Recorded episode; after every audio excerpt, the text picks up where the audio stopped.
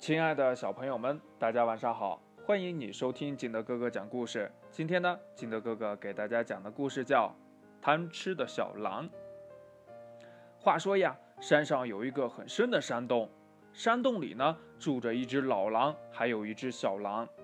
一天呢，这老狼带着小狼下山玩的时候，听见山脚下的鸭妈妈家里传出了鸭宝宝嘎嘎的叫声。这老狼心想呀，嗯，锻炼小狼的机会来了。回到家里呀，老狼就对小狼说了：“哎，呃，你明天下山去，想办法抓两只小鸭子回来，妈妈给你做炸乳鸭吃。”这小狼想到了香酥酥的炸乳鸭呀，口水都要流下来了。啊，他立刻高高兴兴地答应了。这可是他第一次要自己完成任务呢。第二天呢，这小狼来到了鸭子家的门口，砰砰砰地敲响了鸭妈妈的大门。谁呀？鸭妈妈在里边问。我是小狼，我想要两只鸭宝宝回去做炸乳鸭吃。这小狼傻傻地回答：“坏东西，快滚开！”鸭妈妈说着呀。猛地把门拉开了一条缝，探出了脑袋，对准小狼的头，咔咔咔，一连啄了三口。小狼的头上呢，立刻起了三个大包。小狼呀，夹着尾巴，捂着脑袋，一路嚎叫着逃回了山上，哭着说呀：“妈妈，嗯，我说要两只小鸭子，鸭妈妈不肯给我，还啄我的脑袋。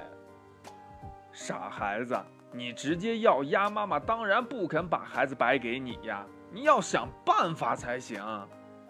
于是呢，小狼又一次来到了鸭妈妈的家门口，砰砰砰的，他又敲响了鸭妈妈的大门。谁呀？鸭妈妈在里边问呢。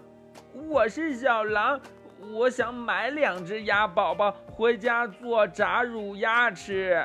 小狼回答说呀：“嗯，你个坏东西，快滚开！”鸭妈妈说着，猛地把门拉开了一条缝，探出了脑袋，对准小狼的头，咔咔咔，又连啄了三口。小狼的头上呢，又起了三个大包。这小狼呢，夹着尾巴，捂着脑袋上的六个大包，一路嚎叫着逃回了山上。他哭着说：“呀，妈妈，我说买两只小鸭子，鸭妈妈也不肯卖给我呀，哎呦，啄了我三个大包呢。哎，你有的是力气嘛，他不给你。”你就不会抢吗？啊！这狼妈妈呲着牙说完，塞给了小狼一个布袋子。小狼第三次来到了鸭妈妈家的门口，砰砰砰，再次敲响了鸭妈妈的大门。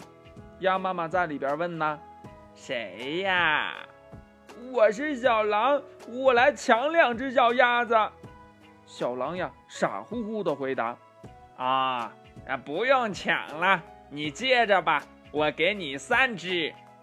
鸭妈妈说着呀，就扔出了三只黄色的小鸭子。小狼呢，赶紧撑开了口袋，连忙接住了鸭妈妈扔过来的三只黄色的小鸭子，背起来一溜烟儿就跑回了家。